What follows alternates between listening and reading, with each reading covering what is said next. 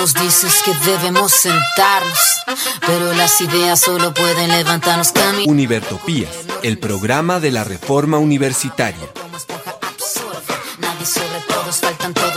Proyecto comunicativo de la Asamblea Constituyente de la Universidad Distrital.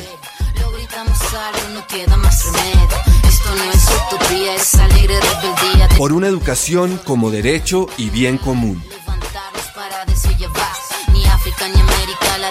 Escúchenos en frecuencia libre en las redes sociales y los espacios de encuentro ciudadano de la universidad, el campo y la ciudad.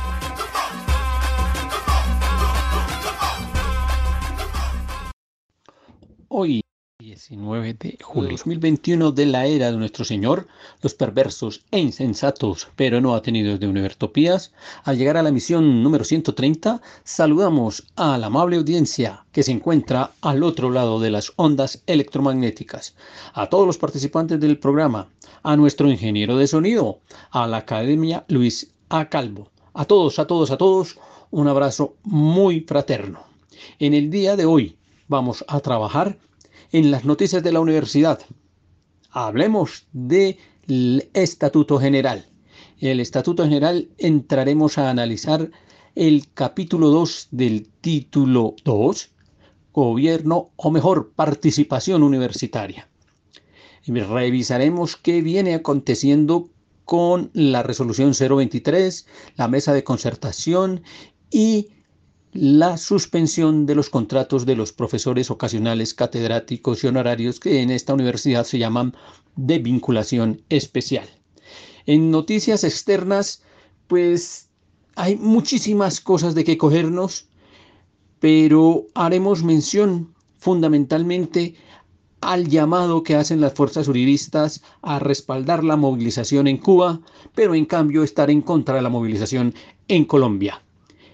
Así que damos lugar a nuestra primera zona musical con Orgullo Guajiro. Y este es el sentimiento para nuestra linda Guajira de parte del trío Orgullo Guajiro. ¿Esto qué dice?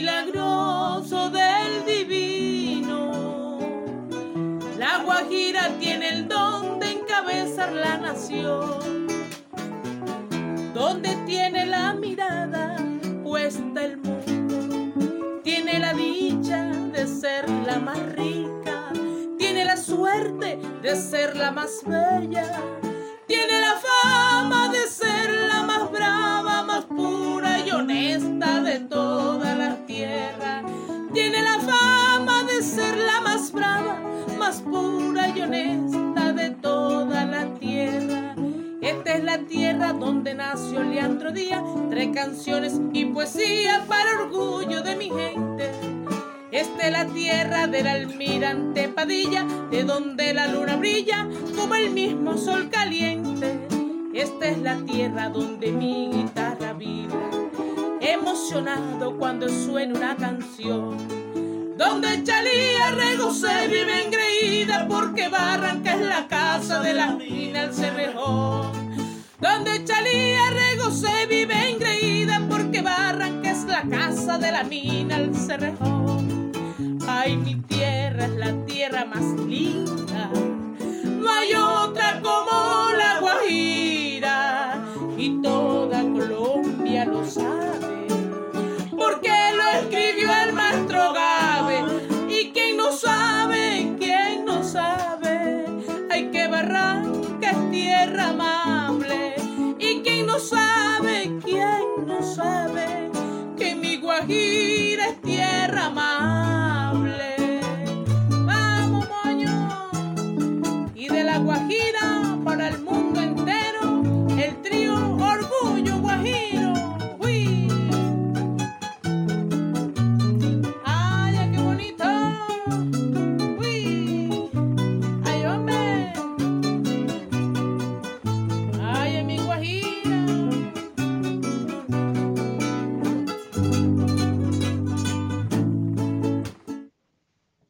después de esta nota musical en homenaje a la Guajira del trío Orgullo Guajiro, damos inicio entonces a las noticias de la universidad y arrancamos entonces con el estatuto docente.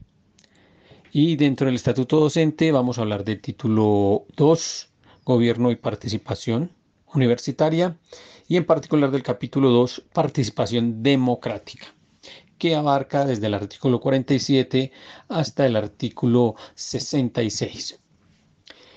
En el capítulo se describen cuáles son los órganos de participación de la universidad y se señala que son los siguientes. La Asamblea Universitaria, que es la máxima instancia de participación en la Universidad Distrital. El Consejo de Participación Universitaria. El Consejo Electoral, son dos órganos diferentes, uno el de participación y otro el electoral. El Consejo de Participación promueve, desarrolla, impulsa y materializa la participación de la comunidad universitaria en las decisiones de la universidad. Mientras que el Consejo Electoral garantiza y materializa los procesos electorales que van a llevar a que se llenen los cargos de dirección de la universidad o los cargos de representación. El Consejo Estudiantil Universitario, que es el órgano de los estudiantes de su organización, el claustro de escuela, que es el órgano en donde se reúnen los profesores de una escuela, todos los profesores de una escuela, sean de planta, sean de ocasionalidad o sean de honorarios. Los claustros generales o el claustro general, que es donde se reúnen los profesores que representan en general a los profesores de las escuelas y en todos los organismos de gobierno de la universidad. Y está el claustro de egresados. Esos son todos los órganos de participación. Para ser parte de ellos se tienen las mismas condiciones que se prevén para los participantes de docentes, estudiantes o egresados en el Consejo Superior Universitario. Hablemos del primero, Asamblea Universitaria. La Asamblea Universitaria es la máxima instancia de participación de la universidad y de acuerdo a lo establecido en el artículo 68 de la Constitución, debe asumirse como la instancia que delibera y asume posturas en la construcción de planes, y políticas institucionales de mediano y largo plazo, en la evaluación y seguimiento de esas políticas y de esos planes y en la reforma o modificación de los estatutos conforme a lo que se prevé en este estatuto.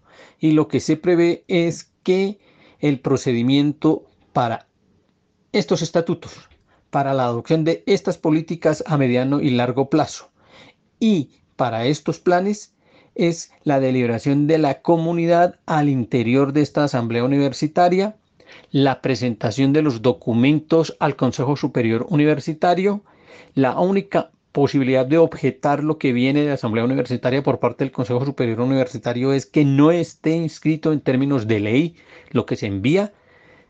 De lo contrario, se da por aprobado, claro, por supuesto, con las reformas de forma que hay que hacerle al documento, pero no de fondo, de ninguna manera. La Asamblea Universitaria está constituida por 40 representantes de los estudiantes elegidos por ellos mismos, 10 representantes del personal administrativo elegidos por ellos mismos, 40 representantes de los docentes elegidos por ellos mismos, 10 representantes de los egresados elegidos por ellos mismos, el rector o su delegado con voz y sin voto, los vicerrectores o sus delegados con voz y sin voto, el director de bienestar universitario con voz y sin voto, el gerente administrativo y financiero con voz y sin voto, cinco miembros del Consejo Superior o sus delegados con voz y sin voto, y cinco miembros del Consejo Académico con voz y sin voto. Claro, delegados por este Consejo. Todo el proceso de elección de los representantes de la comunidad se hará de tal suerte que habrá una lista de elegibles ordenada de mayor a menor. Eso quiere decir que los 20 o 40 o 10 que tengan la mayor votación son los que acceden, pero los que siguen pueden en algún momento ingresar a la asamblea universitaria si se retira alguno de los anteriores. Frente a las sesiones de la asamblea universitaria, esta es convocada para dos años.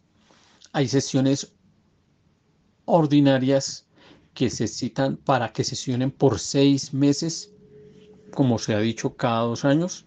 Las extraordinarias se citan por una tercera parte de la asamblea universitaria o por petición del Consejo Superior Universitario o el Consejo Académico o incluso del rector. El tiempo de cada una de estas sesiones será, regla, será motivo de reglamentación interna.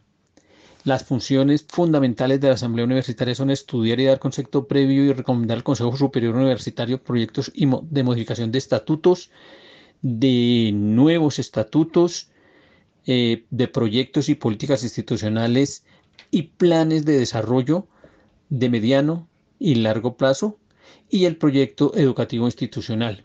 Evaluar la gestión los planes, de los planes institucionales con la Dirección General de Gestión Estratégica y presentar recomendaciones a la Rectoría y al Consejo Superior Universitario.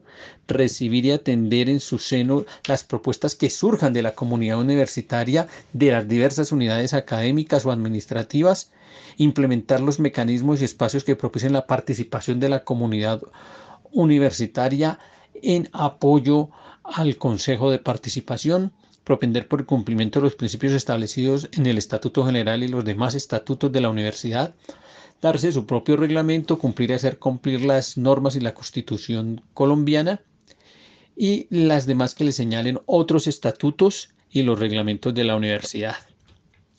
El segundo órgano de participación es el Consejo de Participación Universitaria, que es un organismo que se ocupa de promover la cultura de la participación democrática dentro de la comunidad universitaria y de trazar políticas de participación y mecanismos para el cumplimiento de las mismas. Este Consejo de Participación está conformado de la siguiente manera. Dos representantes principales y suplentes de los estudiantes elegidos por los estudiantes. Dos representantes principales y suplentes de los docentes elegidos por los docentes. Un representante principal y suplente de los trabajadores elegidos por los trabajadores. Un representante principal y suplente de los egresados de la universidad elegidos por ellos mismos. Un delegado del Consejo Académico, un delegado del Consejo Superior, el vicerrector de Contexto y Proyección Social, el director de Bienestar Bienestar Institucional o su delegado, el rector o su delegado. Actúa como secretario el secretario general con voz y sin voto.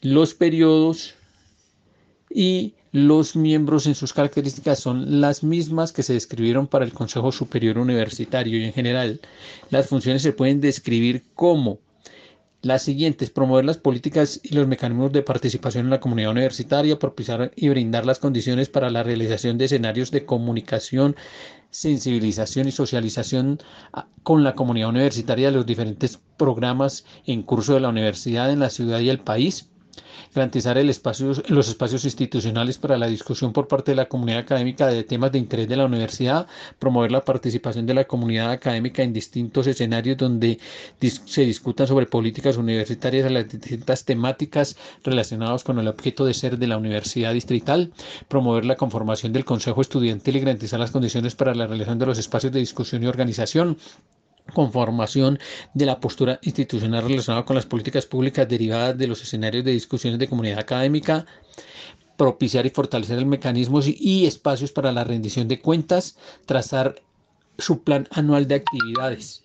El Consejo Electoral es el órgano encargado de organizar, inspeccionar, vigilar, controlar y desarrollar los procesos electorales de la Universidad Distrital bajo los principios de imparcialidad, transparencia y oportunidad de los procesos de votación y escrutinio. Está compuesto por dos estudiantes delegados principales y suplentes por el Consejo Estudiantil Universitario, dos docentes principales y suplentes delegados por el claustro general de docentes por un periodo de tres años, es decir, los periodos institucionales, el representante del personal administrativo que participa en el Consejo Superior Universitario, el representante principal y suplente de los egresados de la universidad que participa en el Consejo Académico, un delegado del Consejo Superior Universitario, es decir, todos son delegados de alguna instancia de participación o de gobierno de la universidad. Las funciones fundamentales del Consejo son del Consejo de Electoral, definir y divulgar el calendario electoral anual atendiendo a las necesidades de la universidad, ejercer la inspección y vigilancia, y por supuesto el control de la organización electoral, organizar y realizar las consultas y procesos electorales que se requieran en la universidad y velar por su cabal cumplimiento, definir e implementar protocolos y reglamentos para los procesos electorales, gestionar y garantizar ante las instancias competentes la realización de auditorías a los procesos electorales, designar a los delegados electorales, verificar y validar que los candidatos inscritos en los diferentes las diferentes consultas y procesos electorales cumplen con los requisitos establecidos, expedir dentro de los cinco primeros días hábiles la fecha de cierre de las inscripciones a los actos mm, electorales que haya, expedir los registros electorales, expedir los certificados del censo electoral definitivo, investigar y decidir con observancia al debido proceso las conductas que atenten contra los procesos electorales, conocer y resolver en primera y única instancia los recursos que se presenten contra los actos relacionados, denunciar y promover ante las autoridades competentes las causas que de responsabilidad por actuaciones irregulares que atenten contra la legalidad de los procesos electorales y las demás que tienen que ver con darse su propio reglamento, el cumplimiento de los estatutos y demás. Es importante tener en cuenta que aquí está inscrito el mecanismo de revocatoria para todos los procesos electorales o para todos los cargos de dirección en los que se haya hecho consulta o los representantes que hayan sido elegidos. ¿Quiénes son sujetos de la revocatoria? Precisamente esos que estamos diciendo. ¿Cuál es el procedimiento para ejercer el proceso? Las instancias responsables de llevar a cabo el proceso y brindar sus garantías son el Consejo Electoral y el Consejo de Participación. Para iniciar el proceso de revocatoria al mandato del periodo institucional, institucional, se requiere organizar un comité de revocatoria para el proceso.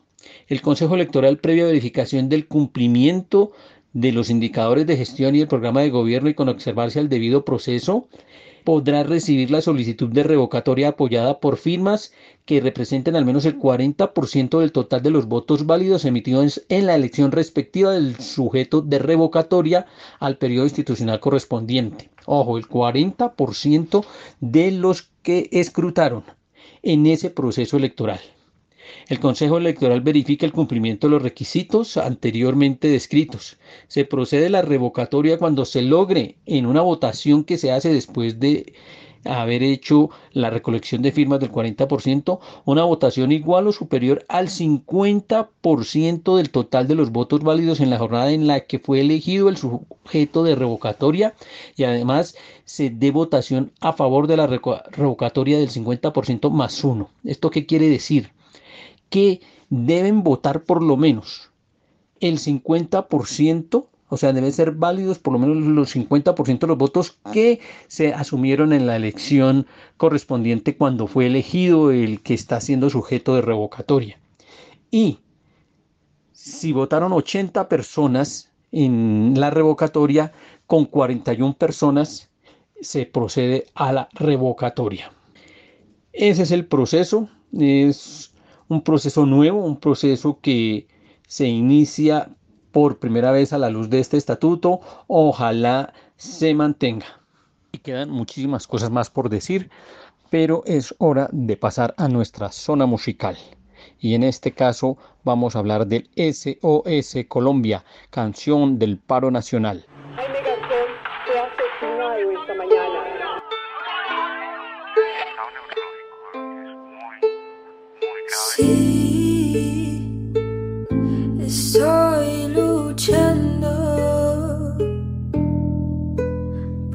Por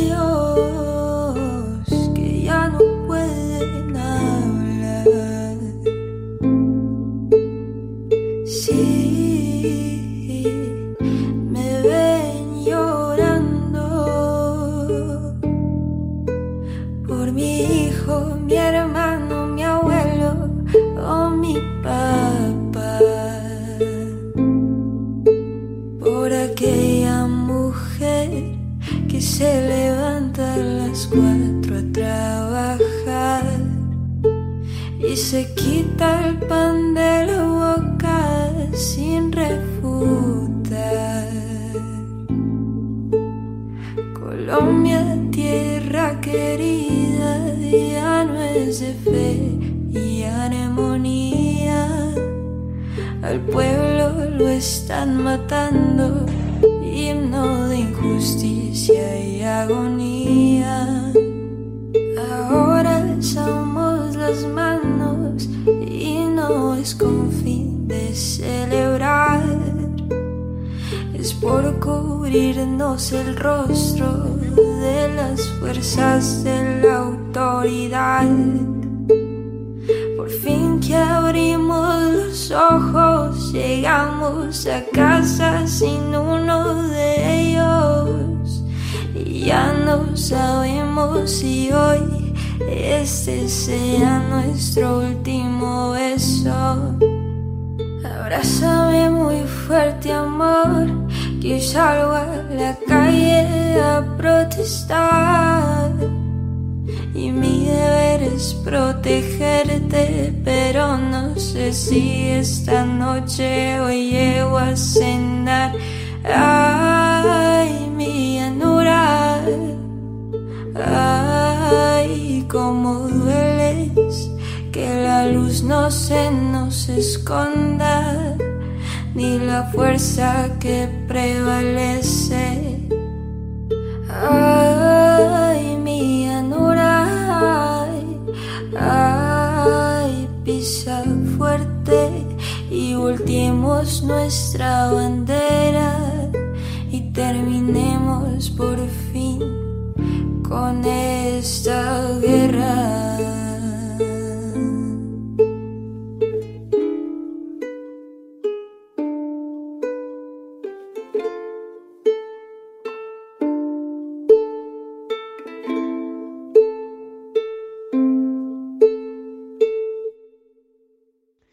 Después de este espectacular mensaje, entramos a los temas de la universidad en lo que tiene que ver al acuerdo, o mejor, la resolución 023, que ya fue discutida, como dijimos en la sesión pasada, por el Consejo Académico, discutida por el Consejo Superior Universitario, que ha originado una gran movilización de los docentes ocasionales y catedráticos que se han reunido en asambleas, que han conformado, como ya hemos manifestado, tres mesas de trabajo, una mesa académica, una mesa de movilización y una mesa jurídica. Y últimamente se han configurado dos mesas nuevas, la mesa de solidaridad y la mesa de relación con los estudiantes.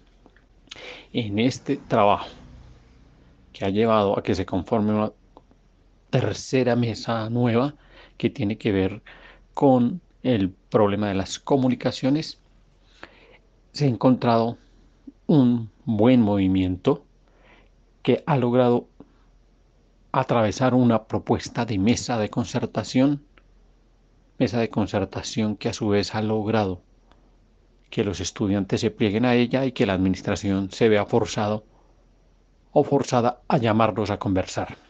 Sin embargo, los acuerdos a los que se ha llegado en esa mesa, que son varios, no se han logrado Bien. cumplir. Vale la pena recoger algunas expresiones de los y las profesoras en términos de lo que ha venido ocurriendo. Arranquemos entonces con una jornada de trabajo desarrollada por los profesores ocasionales y de allí recogimos las siguientes La Universidad Distrital tiene un grave problema de contratación de los docentes. 70% de los docentes somos de vinculación especial y solamente un 30% son docentes de planta. Esto hace que nuestra inestabilidad laboral siempre esté en juego. En la Universidad Distrital tenemos más o menos 1.300 eh, docentes en esta situación. La denuncia realizada por los profesores lleva a que la administración convoque una mesa de concertación, mesa de concertación que ha llegado a ciertos puntos de acuerdo después de cinco sesiones. Vamos a ver cuáles son ellos en la voz del profesor Adrián. Eh, saludos, hoy se realizó la mesa de concertación, una sesión de esta mesa, justo en vistas de que terminada la mesa iniciaría el Consejo Académico. Por tanto, fue una sesión realmente eh, muy concreta, de dos horas aproximadamente, orientada puntualmente al tema de garantías académicas. Ese fue el tema más importante, eh, aprobar y avanzar en la confirmación de las garantías académicas que permitirían un regreso y una terminación del semestre 2021 1 y el 20 y realizar el 2021 3 dando las opciones de flexibilidad a estudiantes para que eh, no se vieran afectados y afectadas en el proceso del paro. Esta mesa tiene justamente como propósito la reactivación académica con garantías tanto laborales, académicas como sociales para docentes y para estudiantes.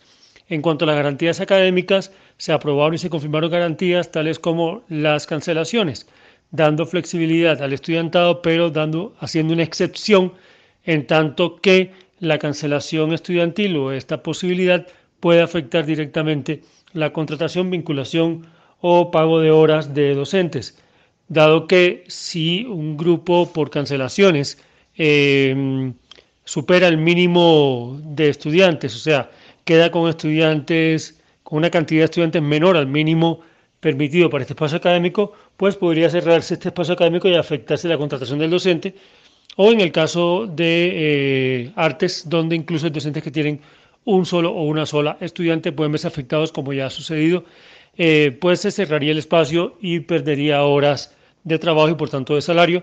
En este sentido, se aprobó también una excepción dentro de las garantías de cancelaciones estudiantes, según la cual no se cerraría un grupo por más que haya menos estudiantes que la cantidad mínima permitida en el espacio académico y que se daría flexibilidad para el movimiento de docentes de un espacio a otro, de manera que no queden por fuera de eh, la cantidad de horas en las que está enmarcada su vinculación. La otra garantía académica que se trabajó fue la flexibilización en términos de la prueba académica. Esta quedó para ser revisada por el Consejo Superior porque no sería tanto competencia del Consejo Académico y se puso en debate dado que se dan otras garantías y flexibilidades que permiten al estudiantado ampliamente revisar su estado, digamos, en términos de su estado académico y replantearlo incluso eh, ampliar su posibilidad de cancelaciones.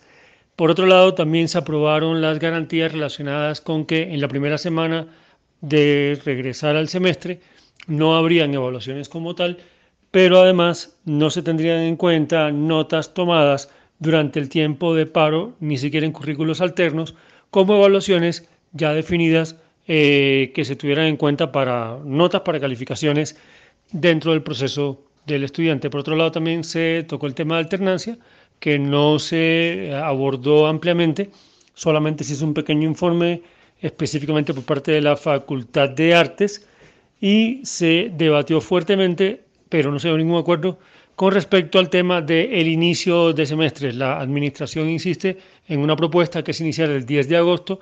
El estamento docente, eh, junto con el estamento estudiantil, insiste en iniciar el 26 de julio, eh, sobre todo porque el estamento docente se para en firme en que no es sostenible la situación laboral que estamos viviendo, pero además afectaría tremendamente en términos institucionales y de tiempo el hecho de eh, demorar el comienzo hasta el 10 de agosto.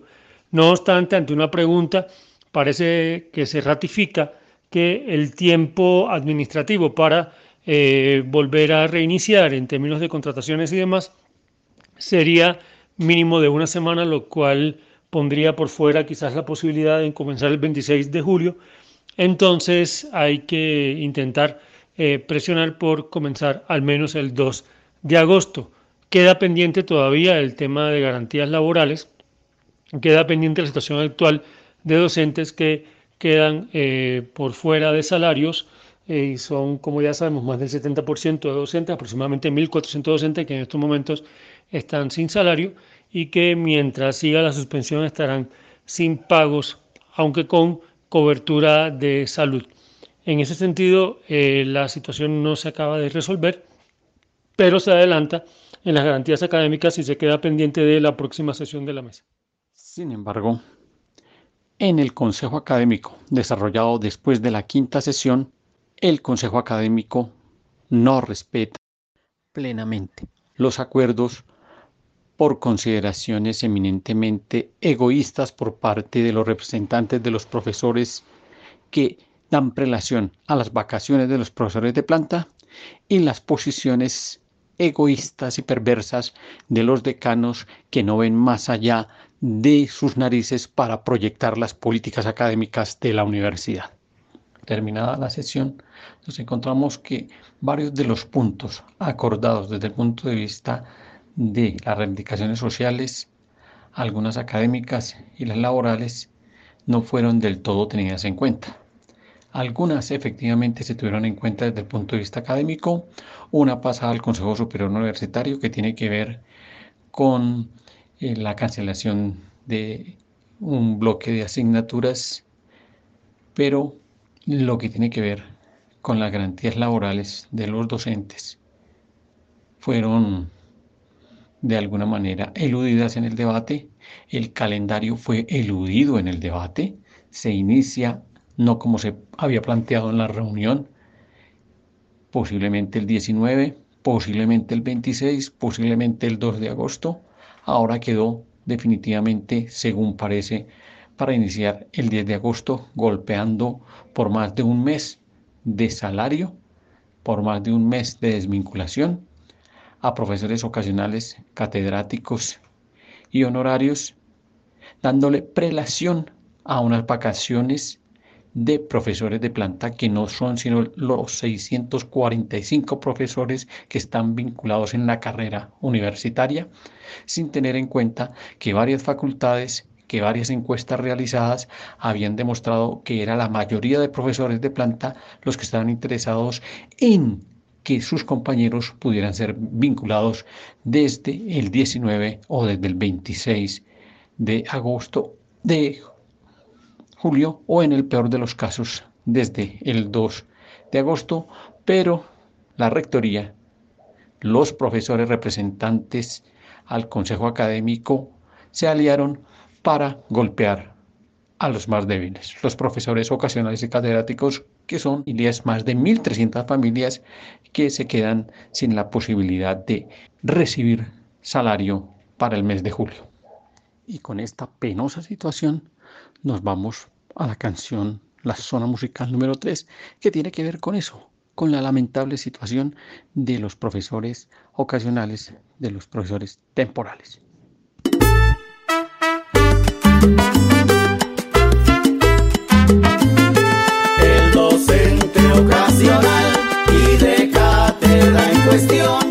Están pasando muy mal en toda nuestra nación. En las universidades públicas de la nación hay que decir las verdades con claridad y razón. Hay docente ocasional y de cátedra precarios con exceso laboral, pero de bajos salarios. Dicen que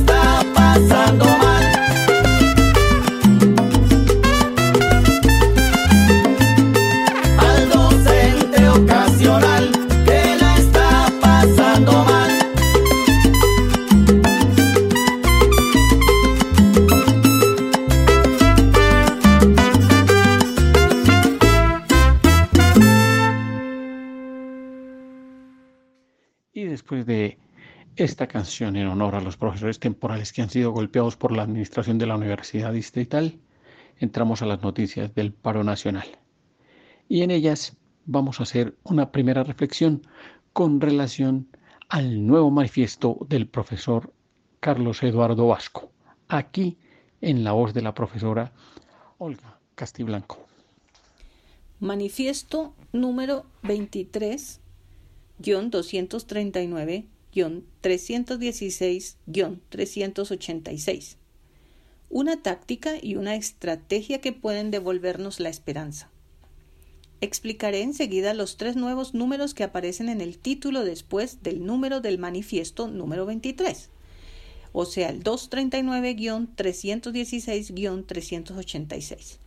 Confieso que no tenía ánimos de volver a publicar más manifiestos, pues ya llevaba tres semanas agobiado y silenciado por una profunda depresión que aumentaba cada día por el diluvio de lamentables e inenarrables errores, deslices, contradicciones, desfachateces y sandeces que oímos tres o cuatro veces diarias de parte del subpresidente inepto, de su vicesubpresidenta Lela y canciller paralela, de sus subministros serviles, de sus fiscales prevaricantes, de sus procuradoras descabelladas, de sus defensores indefensibles, de sus jefes únicos inconcebibles y de sus parlamentarios ensordecidos que parlan y parlan pero no escuchan.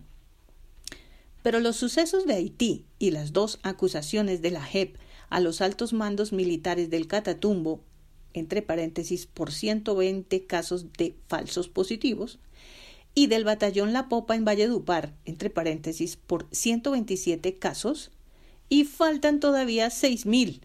Me dieron tal náusea existencial que no puedo evadir una creciente presión moral interna que no me permite callar. Afortunadamente, me encontré con una táctica altamente simbólica sugerida por Pablo Felipe Robledo en El Espectador 7 de julio de 2021, que me devolvió la esperanza. La, abre comillas, táctica de la cuenta regresiva. Cierra comillas. Se trata de ir rebajando diariamente uno por uno esos tres números clave de mi título, 239, 316, 386, que se refieren a los días que faltan para las elecciones legislativas del 13 de marzo del año entrante, solo 239, a los que faltan para las elecciones presidenciales del 29 de mayo, solo 316, y a los que faltan para el esperado 7 de agosto de 2022, entre paréntesis, que afortunadamente para el país son solo 386. Ese 7 de agosto será el feliz día en el que expirará el peor periodo del peor presidente que hemos tenido en nuestros peores 200 años de historia. Esa sencilla pero altamente simbólica táctica de la cuenta regresiva nos puede devolver la esperanza a los ya casi totalmente desesperanzados jóvenes, adultos y ancianos de todos los géneros, etnias y culturas de este pobre país, del cual no podríamos soportar la terrible vergüenza que nos obligan a sentir por ser colombianos del gobierno, el ejército, la policía, el SMAT, los mercenarios asesinos y los perpetradores de falsos positivos si no fuera también porque tantos jóvenes, líderes sociales, defensores de derechos humanos, promotores de la restitución de tierras, ecologistas y excombatientes han puesto en alto con sus vidas y con sus ojos el valor y el orgullo de ser colombianos. Por eso no podemos defraudar a nuestros muertos, ni a nuestros tuertos, ni a nuestros detenidos ilegalmente, ni a los centenares de desaparecidos. Así las entre comillas, IAS, los clasifiquen solo como, entre comillas, personas en estado de búsqueda. Recomiendo de ahora en adelante que en una de las ventanas de cada apartamento, casa, almacén, fábrica u oficina del país pongamos un gran letrero con los tres números de los días que faltan para las contundentes elecciones legislativas del 23 de marzo, para las presidenciales del 29 de mayo y para la posesión del próximo presidente el 7 de agosto. El letrero con solo esos tres números, 239, 316, 386, irá cambiando cada día en cuenta regresiva. Que salgan también esos tres esperanzadores números en grandes pancartas y pasacalles en cada una de las marchas que habrá que seguir haciendo cada semana del 20 de julio en adelante para recordar a nuestros héroes y para mantener la presión por el inicio de unas negociaciones auténticas, aunque sepamos que el gobierno no va a negociar, y si llegara a negociar, tampoco va a cumplir. No es de extrañar que en los medios como el Destiempo de Sarmiento o la revista Semana Vanidades de Gilinski, medios que no llegan ni a cuartos, tal vez ya ni siquiera a octavos, no aparecieron ni las exiguas cifras de la encuesta de Datexco ni el duro informe de la OIT que exigía las negociaciones con el Comité del Paro, ni el más duro de la señora Bachelet de las Naciones Unidas, peor con nosotros que con Nicaragua y Venezuela, ni el texto preciso del severo informe de la CIDH, sino las refutaciones viles y serviles de peleles ignorantes del derecho internacional comenzando por el subpresidente inepto, a quien le quedó grande el puesto. Pero hay esperanzas, así sean tenues y todavía distantes, si miramos esos 386 largos días que faltan de su mando. Esos días que faltan nos dan tiempo para la nueva estrategia que resumo en tres puntos. Primero, hay que reconocer con franqueza que la anterior estrategia de presionar al Ejecutivo a negociar fracasó y que en ese sentido el paro fracasó porque el Ejecutivo no negoció y que la nueva estrategia del Comité del Paro de llevar las peticiones al legislativo también va a fracasar porque antes de que llegara al comité del comité al Capitolio, los congresistas salieron corriendo a vacaciones, no sin antes tumbar la matrícula cero y el acuerdo de Escazú. Ahora que regresen el 20 de julio, tampoco van a prestar atención, pues tienen que atender a sus campañas de reelección que peligran cada vez más. Segundo, así nos insulten por desfachatados y nos pongan en la lista de objetivos militares y paramilitares para que busquemos asilo en el exterior, no nos queda sino la estrategia electoral insinuada ya por Nelson Alarcón y gran número de columnistas. Dos puntos. Aprovechemos la Constitución del 91 para planear, preparar y ejecutar una contundente barrida electoral en el Senado y en la Cámara y en todas las asambleas y consejos en las elecciones legislativas del 13 de marzo próximo, y luego otra más contundente todavía en las elecciones presidenciales del 29 de mayo próximo. Tenemos 239 días para planear y lograr la primera barrida y 316 para la segunda. Hay que ir a cada sitio y rincón del país a recordarles a los electores con nombres propios el rechazo que dieron los actuales parlamentarios a la legislación sobre los temas del referendo contra la corrupción, la absolución de Molano, la emboscada a la matrícula cero y al acuerdo de Escazú, para que ni pagándoles cien mil y encimando lechona vayan a votar por ninguno de esos congresistas prevadicadores que deshonraron el honorable oficio de legislador, ni por ningún politiquero nuevo de sus partidos y movimientos. Tercero, no intentar forzar alianzas y componendas entre el amplio y variado grupo que podríamos llamar, entre comillas, el Centro Social Guión Democrático Moderado y el Social Guión Progresista de Petro, quien debe seguir radicalizando sus propuestas para sacar muchos votos para el Senado y la Cámara en las elecciones legislativas y asegurarse el paso a la segunda vuelta en las presidenciales. Más bien se trata de acentuar y perfilar las posiciones de estos dos grupos entre sí hacia el futuro y contra el extremo centro antidemocrático, de tal manera que cualquier candidato que diga Uribe ni siquiera pase a segunda vuelta. Carlos Eduardo Vasco Uribe. Cédula 2890602 de Bogotá. Y con este extraordinario análisis del profesor Vasco frente a mirar de manera reflexiva lo que pasó con el paro, mirar de manera reflexiva lo que ocurrió después de estos días con todo lo que ha pasado en Haití, incluso lo que ha pasado en Cuba y la forma como el gobierno pretende distraer la atención, cuestionar lo que ocurre en la movilización en Cuba y la forma como se reprime.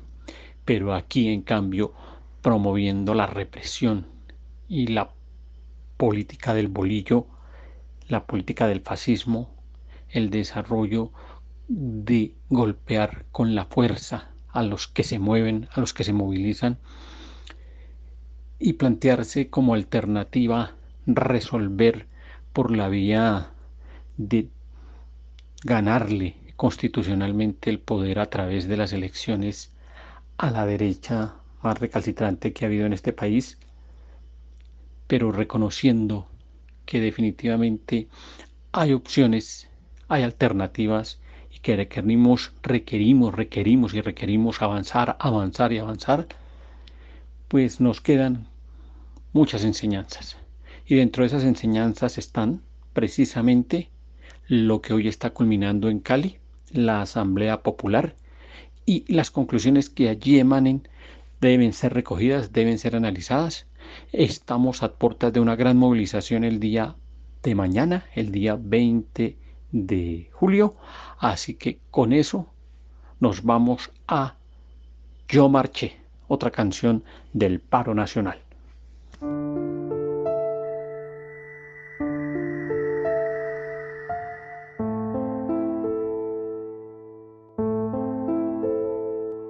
Me confundas con el que saquea, soy el que marcha. No me confundas con el que quema, soy el que canta. Amante de la justicia, cual Quijote de la Mancha y preparado para gritarlo así me duela la garganta. Yo soy aquel que devolvió al anciano la cartera y luego por negligencia murió en la sala de espera. Soy el que necesitaba un chequeo general y recibió la orden de cirugía en su funeral.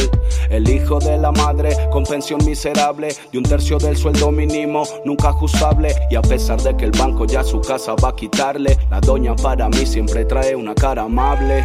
Yo represento al que en su cuello nunca lleva lajas, al trabajador que estudia, al estudiante que trabaja, al ateo, al converso, al que cree en el universo y al que siempre lleva en su mochila la coca, el almuerzo. Voy tomado de la mano con la madre soltera, la que siempre da un buen consejo sin que se lo pida. Voy con el señor que vende aguacates en la acera, con el niño sin juguete y la señora que lo cuida. Malabarista de la vida con buen ánimo, que trata de hacer maromas con un sueldo mínimo. Con la sonrisa medio puesta y casi pálido, trabajando horas extras sin chistar porque es un tímido. Por un país sin corrupción. Por un futuro para los niños. Por una vejez digna. Por unos impuestos justos. Por un buen sistema de salud. Por las víctimas del conflicto armado. Por los líderes asesinados por los indígenas marginados. La marcha se vivió en masa, gente de todas las razas, trabajadores de PM del gobierno de Sofasa. Vi marchando al empresario que estuvo bajo amenaza y hasta el viejo cascarrabias que nunca sale de casa mejorable. Que si esta historia es mejorable, fuera memorable que las paredes del barrio hablen y cuenten que a las madres nadie vino a consolarles y a su hijo lo mataron por liderar un desarme. Soy el escaso de capital que lo ahogan los intereses y a pesar de eso paga luz y agua cada dos meses. Soy el campesino, el indígena que en la tierra crece, el que siembra la comida que a veces ni te mereces. Quisiera ser el que usa palabras en vez de espadas, el que teniéndolo todo ayuda a los que tienen nada. Pero solo soy un país y una paz anhelada que mira como sus hijos se matan a las patadas. Soy el que salió de casa con bendición de mamá y se puso el uniforme sin saber para dónde va. Que cuando llegó al trabajo lo enviaron a acribillar y le tocó ayer en la marcha desfilar como un smart la paz que nos merecemos. Por una educación ideal. Por el derecho a la libre expresión. Por un país sin desplazados. Por nuestros recursos naturales. Por nuestras selvas. Por los animales. Por ti, Colombia.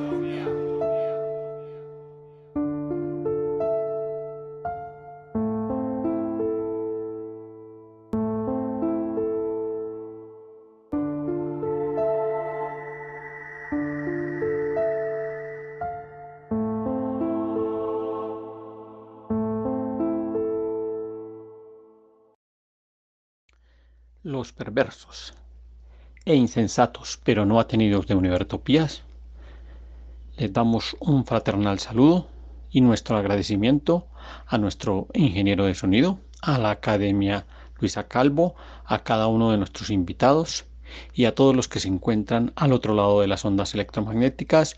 Un fuerte abrazo y a marchar mañana 20 de julio para empezar a coronar una nueva fase de éxitos en el movimiento social y democrático y con ello construir el país y la universidad que nos merecemos. Tú nos dices que debemos sentarnos, pero las ideas solo pueden levantarnos camino. Univertopías, el programa de la reforma universitaria. Proyecto comunicativo de la Asamblea Constituyente de la Universidad Distrital.